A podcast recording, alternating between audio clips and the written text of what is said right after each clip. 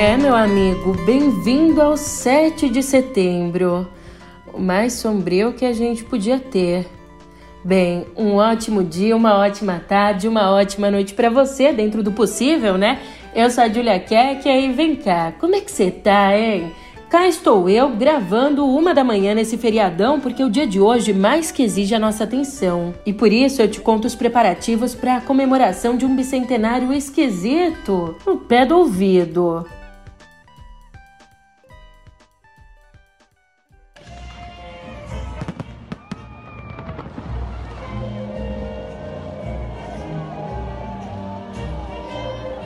Os motores estão aquecendo. As comemorações do 7 de setembro começaram já na madrugada.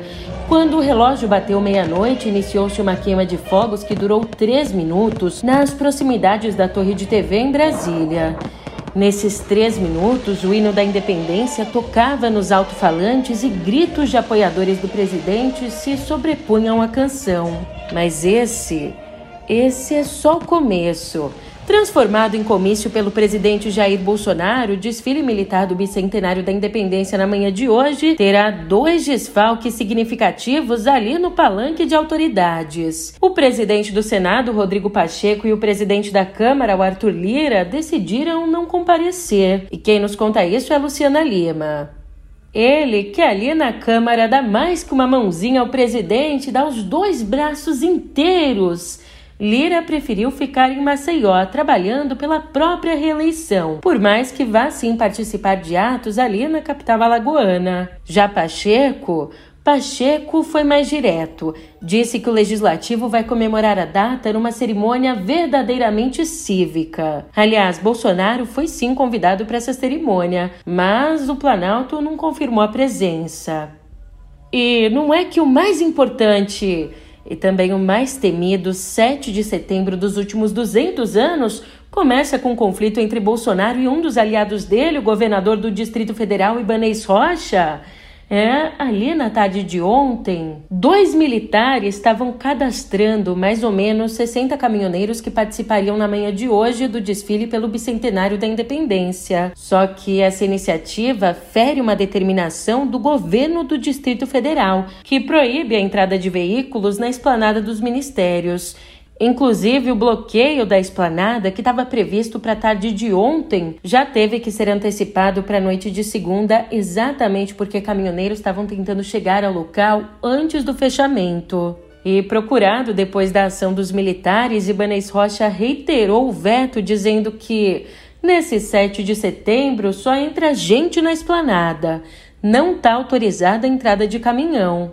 E sim, o governador resolveu comprar briga mesmo, porque, sendo candidato à reeleição, ele quer evitar atritos com o judiciário. Lembrando que no ano passado partiram dos caminhoneiros as tentativas de invasão do STF e o ataque com fogos de artifício ali ao prédio da corte. E bem, se o desfile de Brasília tem ainda algum verniz de festa cívica, alguma cara, alguma fantasia, no Rio de Janeiro, o evento da tarde é explicitamente político, apesar da participação de militares. Vem cá, vamos olhar para os fatores que nos mostram isso? O primeiro deles é o local, a Orla de Copacabana, que é palco de atos de apoio ao presidente. Daí, como conta Malu Gaspar, Bolsonaro não vai ocupar o palanque montado pelo exército, mas sim vai ocupar o trio elétrico do pastor Silas Malafaia, um dos mais ferrenhos apoiadores do governo. Ali se reunirão autoridades, líderes evangélicos e empresários, incluindo os investigados por pregarem um golpe de Estado. E a escolha do trio, veja só, essa escolha busca evitar problemas com a justiça eleitoral, como aconteceria se Bolsonaro pedisse votos em instalações das Forças Armadas. E o Lauro Jardim nos traz uma ausência notável nesse evento em Copacabana. A estrela de eventos com evangélicos, a dona Michele Bolsonaro não vai participar. É que o comando da campanha teme que o clima esteja confuso. Diante de tudo isso, o PT recorreu ao STF acusando Bolsonaro de ter cooptado o desfile cívico-militar do 7 de setembro. E para isso, o partido entrou como parte interessada numa ação em que o presidente é investigado por abuso de poder político e econômico ao usar as comemorações do bicentenário em proveito da campanha. E fale o que for, mas existe sim um clima de tensão no ar. Policiais militares do Rio e de São Paulo, onde vai acontecer um evento sem a presença do presidente, estão usando as redes sociais para combinar a presença nos desfiles e ameaçar políticos e militantes de esquerda. Numa das redes sociais, um dos policiais escreveu, aspas, setembro até morte vai ter, pode esperar. Morte, por enquanto, a gente não tem, mas pelo menos o que a gente já teve foi um acidente. Paraquedistas, pelo menos um deles da aeronáutica, faziam ontem um salto em Copacabana, onde devem se apresentar hoje, quando uma rajada de vento jogou na direção de prédios e árvores. Um deles foi levado em estado grave para o Hospital Miguel Couto, na Zona Sul. Outro, um suboficial da FAB, recusou o atendimento dos bombeiros e deixou o local numa ambulância do Exército.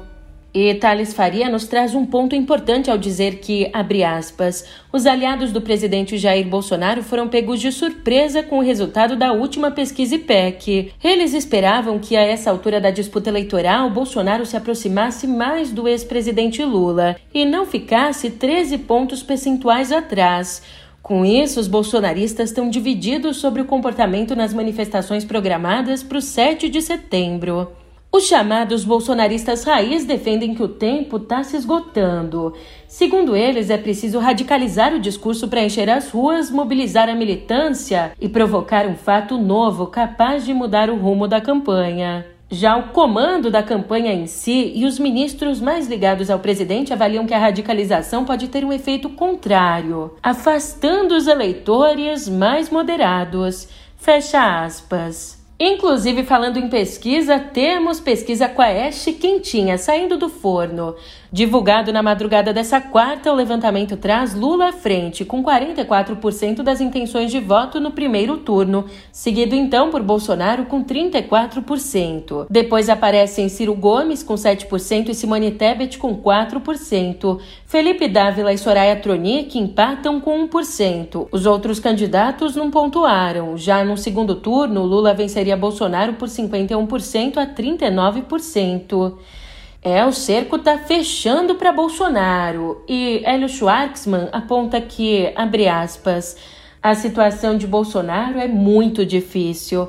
Apesar de ter recebido do Congresso licença para gastar várias dezenas de bilhões de reais em programas de má qualidade e grande apelo eleitoral, ele não dá sinais de reação nas pesquisas. O risco de derrota iminente e a possibilidade de, fora do cargo, ser processado e encarcerado devem estar tá deixando Bolsonaro nervoso. E como a atual estratégia não está dando muito certo, ele pode ver-se tentado a fazer algo diferente. E o 7 de setembro pode ser a ocasião, o que deveria deixar todos os democratas preocupados. Quem também entra para essa nossa rodada de análises é Eliane Cantanhede, colocando que, abre aspas, Bolsonaro usa o bicentenário da independência e o 7 de setembro como seu último lance ou última ofensiva para tentar virar o jogo ou a guerra. Ele já gastou todos os lances e todo o arsenal sem conseguir mexer no favoritismo do ex-presidente Lula. Assim, Bolsonaro entra no tudo ou nada e vai usar as Forças Armadas como se fossem suas e remexer terra, céu e mar para dar uma demonstração de força no 7 de setembro para criar uma sensação de vitória e alavancar uma reviravolta nas pesquisas. O povo, o povo gosta de votar em quem vai vencer, como nos ensinam os palacianos. Fecha aspas. Por fim, eu abro espaço aqui para Miriam Leitão, porque Miriam nos traz. Você vai entender o comentário dela. Abre aspas. Querida independência, não a posso comemorar. De novo como há 50 anos, num sesquicentenário. Não que eu não queira, sou impedida pela mesma interdição. Naquele triste 1972, a data foi roubada pelos militares que a transformaram na apologia da ditadura, ditadura que nos esmagava.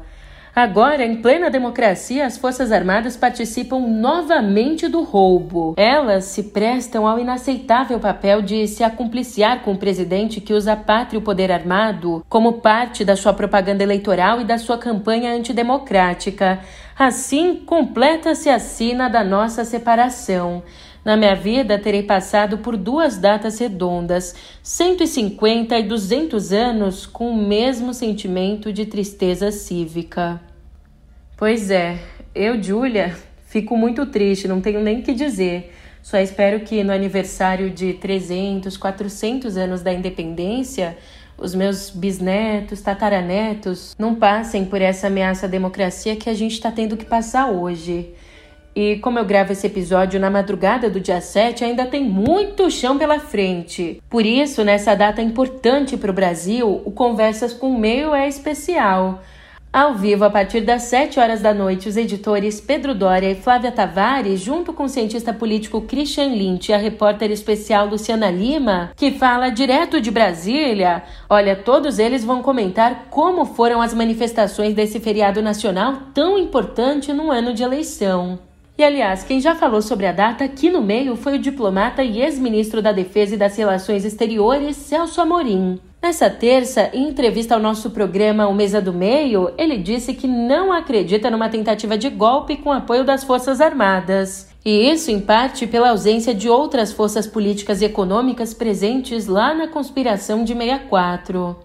Mudando de assunto, eu também te conto que, por seis votos a um, o Tribunal Regional Eleitoral do Rio de Janeiro negou o registro à candidatura ao Senado do deputado Daniel Silveira, condenado pelo Supremo por ataques à democracia e indultado pelo presidente Jair Bolsonaro, de quem é um apoiador de primeira hora. Para o relator do caso, o desembargador federal Luiz Paulo da Silva Araújo Filho, o indulto presidencial anulou a pena de prisão, mas não anulou a inelegibilidade associada à condenação. O único a divergir dessa posição foi o juiz substituto Tiago Santos Silva, para quem o decreto de Bolsonaro extinguia todas as formas de punição. E nessa mesma sessão, só que por unanimidade, o TRE também negou registro ao ex-prefeito de Duque de Caxias, Washington Reis, candidato a vice na chapa do governador Cláudio Castro. Lembrando que ele ficou inelegível ao ser condenado pelo Supremo por loteamento irregular e crime ambiental. Tanto Silveira quanto Reis ainda podem recorrer ao TSE. E fora do Brasil também tem muitas coisas acontecendo. A conservadora Liz Truss assumiu ontem o cargo de primeira-ministra do Reino Unido, sucedendo o polêmico Boris Johnson e tendo aí que enfrentar uma carestia generalizada provocada pelo aumento no preço da energia. No primeiro discurso dela, já na residência oficial, Liz Truss atribuiu a crise à guerra na Ucrânia, dizendo, aspas, vou lidar com a crise de energia forjada pela guerra de Putin. Vou tomar medidas ainda essa semana para reduzir as contas de energia e garantir o abastecimento.